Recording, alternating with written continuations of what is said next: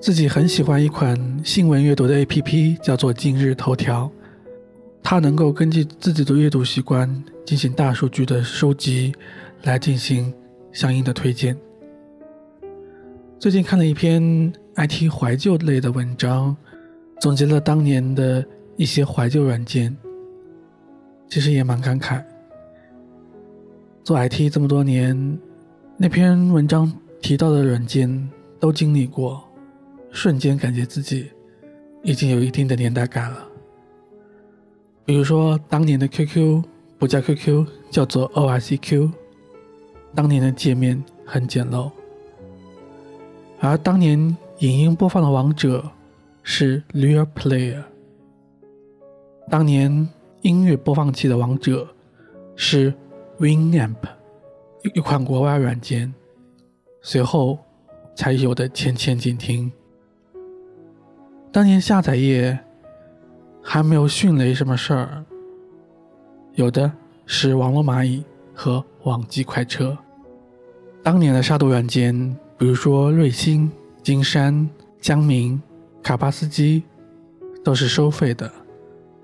而现在随着三六零的崛起，都开始相继免费，甚至一些杀毒软件早已销声匿迹于江湖。所以近些年来，互联网行业带来的一些变迁，给我们带来了一些便利和很好的体验。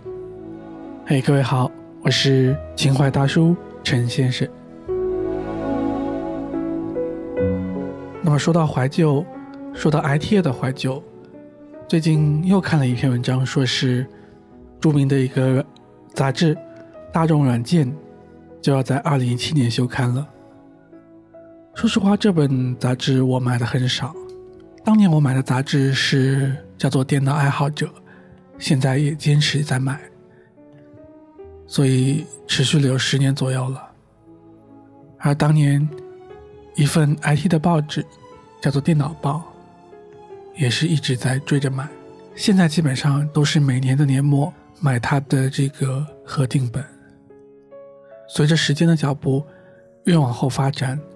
感觉这样带给我们 IT 电脑知识的报纸杂志似乎越来越少了，因为很多知识性的东西我们可以通过网络的搜索引擎轻而易举的搜索到，所以不光是 IT 传统的报纸杂志，好像也面临着这样的一个问题。那说回到软件的怀旧上来，其实我现在。录音的这款软件叫做 Adobe Audition，它的前身是叫做 Cool Edit，后期被 Adobe 公司收购，然后演变成现在的一个版本。早期做网络直播的时候，直播平台架设的流媒体服务器是基于 Real Play 的，所以那时候的流媒体协议。应该是 RTSP 或者是 MMS，而那个时候的网络直播，我指的是两千零一年到两千零六年左右，都是基于 Real Play，所以直播节目的音质都是较为逊色的。那再说回到音乐播放上面，早期的音乐 MP3 是我们每一首都要一首一首的下载完，然后。导到播放器里面。那时候的播放器 Winamp 是经过汉化的，所以没有歌词。后来开发了歌词插件，能够同步显示歌词。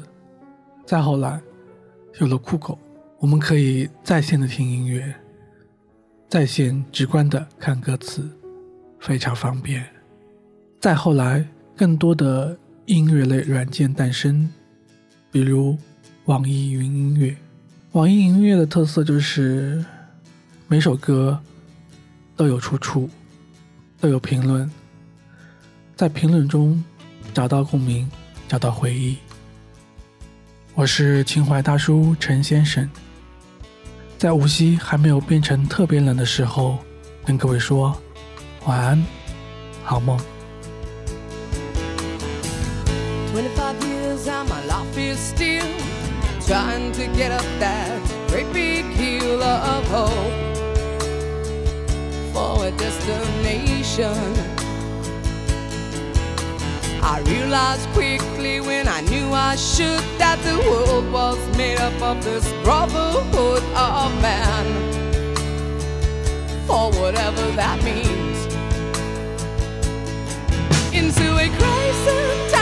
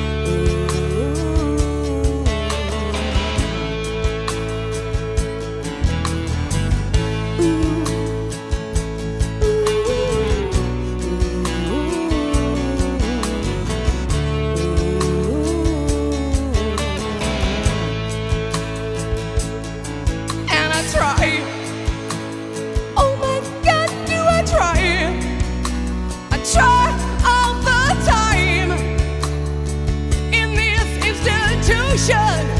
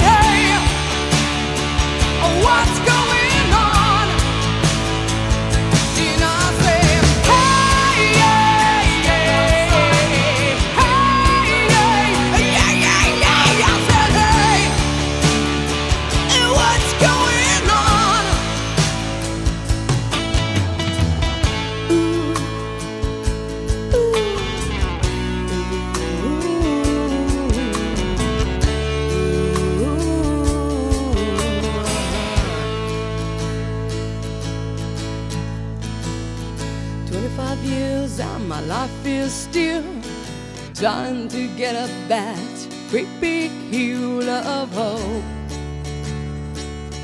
for a destination.